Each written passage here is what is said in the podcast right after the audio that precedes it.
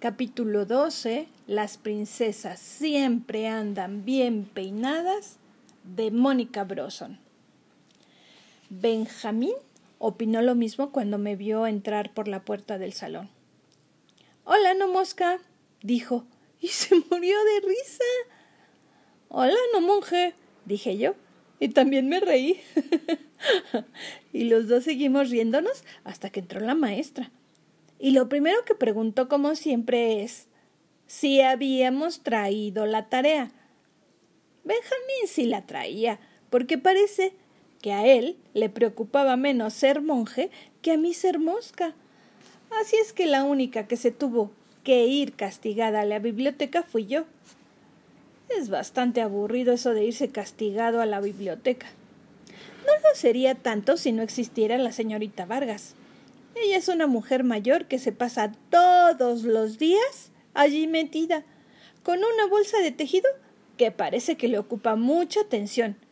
Pero esto es trampa, porque con uno de sus ojos mira el tejido, pero con el otro revisa que uno se ponga a hacer los castigos que le dejan y no ande por ahí buscando libros padres que leer para entretenerse.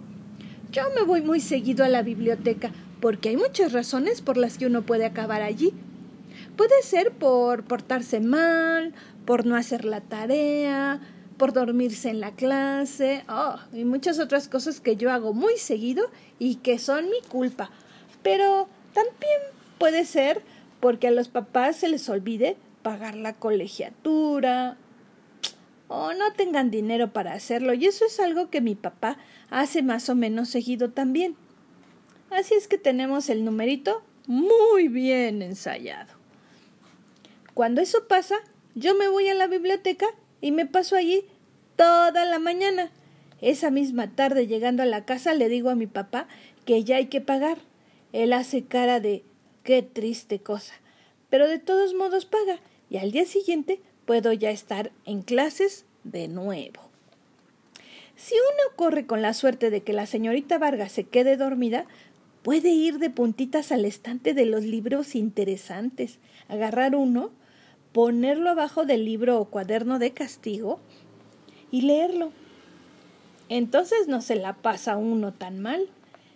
El único que se la pasa mal en ese caso es el tejido, porque en él caen todas las babas que le salen a la señorita Vargas cuando se queda dormida y, bueno, también ronca un poco cosa que al principio puede ser incómoda y distraer de la lectura, pero luego acaba uno por acostumbrarse. Bueno, por lo visto, no andaba yo de mucha suerte, o la señorita Vargas había dormido muy bien la noche anterior porque no me despegó la mirada ni por un segundo.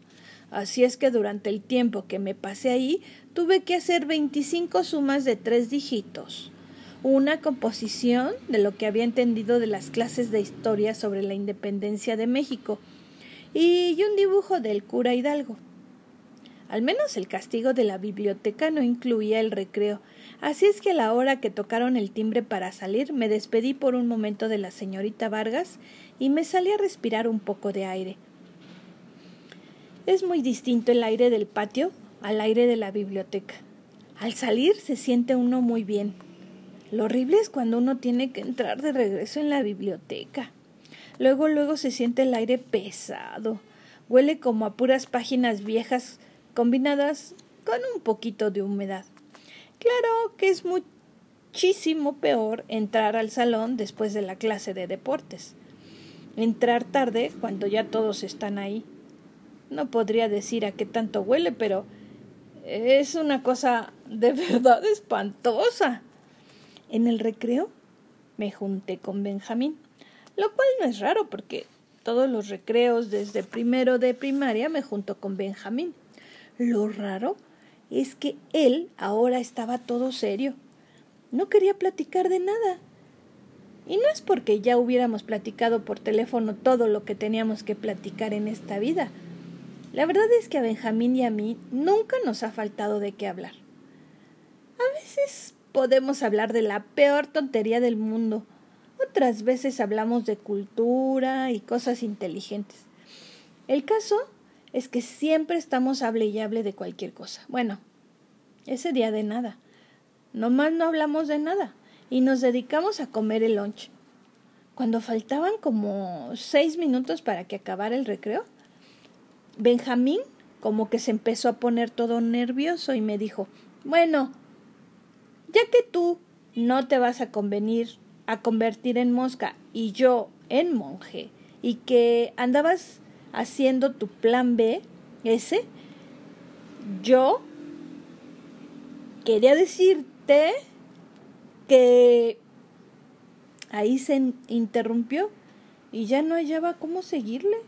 Yo casi siempre tengo mucha paciencia, pero esta vez ya iba a acabar el recreo y no podíamos seguir nuestra conversación por medio de papelitos porque él iba a estar en el salón y yo en la biblioteca y todavía no hemos encontrado un buen método para mandar papelitos desde el salón hasta la biblioteca. Entonces, ¿qué? Síguele. Yo no pienso que ser tu novio sería como ser novio de Daniel el travieso, dijo.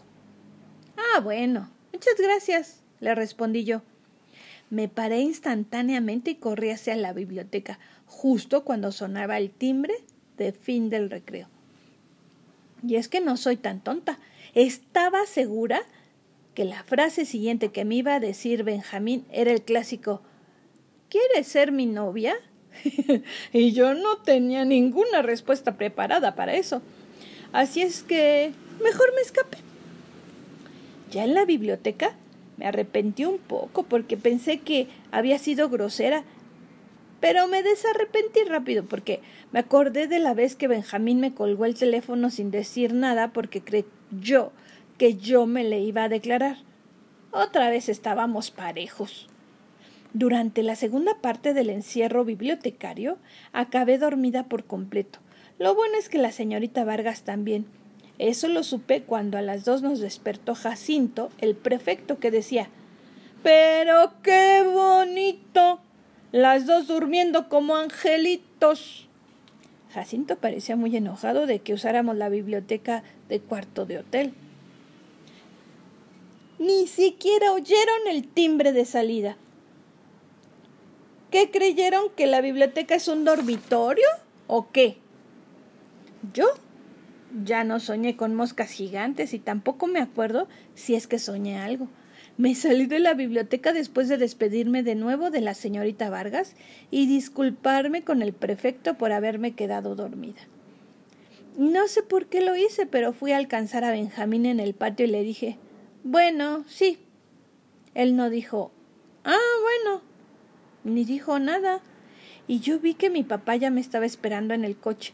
Así es que me fui corriendo y ni siquiera le dije a Benjamín que le dábamos un aventón como casi todos los días. Raro. Esa tarde después de comer no hice como siempre, que agarro el teléfono y le marco a Benjamín para quejarnos un rato de la tarea antes de ponernos a hacerla. No me dieron ganas. Estoy segura de que a él tampoco le dieron ganas, pero de todos modos, él sí me habló. ¿Qué onda? ¿Qué onda? Pues nada aquí, ¿tú? Pues nada, tampoco. Ay, qué flojera la tarea, ¿no? Pues sí. Bueno, pues bye. Bye. Era la conversación más aburrida que han tenido dos seres humanos por teléfono. ¿Sí o no? La verdad es que sí me preocupé un poco. Pensé que a lo mejor ya nos habíamos vuelto tan babotas como estaba mi hermana Ana Laura. ¡Ay, qué espanto! En la noche me puse a pensar un plan para decirle a Benjamín que mejor no había que ser novios. Es que no había sido buena idea. Las como seis horas que llevábamos desde que le dije que sí quería habían sido las seis horas más espantosas de nuestra amistad. Al día siguiente nos saludamos de lejos. Ni él quería platicar conmigo, ni yo con él. Pero yo ya tenía mi plan. Era infalible.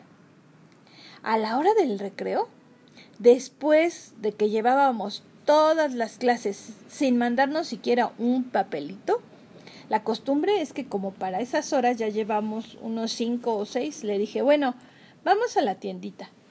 Fuimos a la tiendita y pedí una empanada de mole, una dona, un refresco, dos sobres de polvito de chile muy picante y uno poco picante y una servilleta.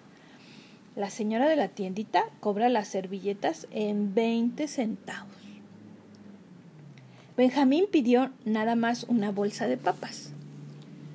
Bueno, paga, le dije, cuando ya habíamos acabado de pedir. Él puso cara de que no entendía lo que estaba yo diciendo y entonces le expliqué que como ya éramos novios, él tenía que pagar lo que yo me comiera en los recreos. Y claro que él me conoce muy bien y sabe que esto podría ser el peor negocio de su vida.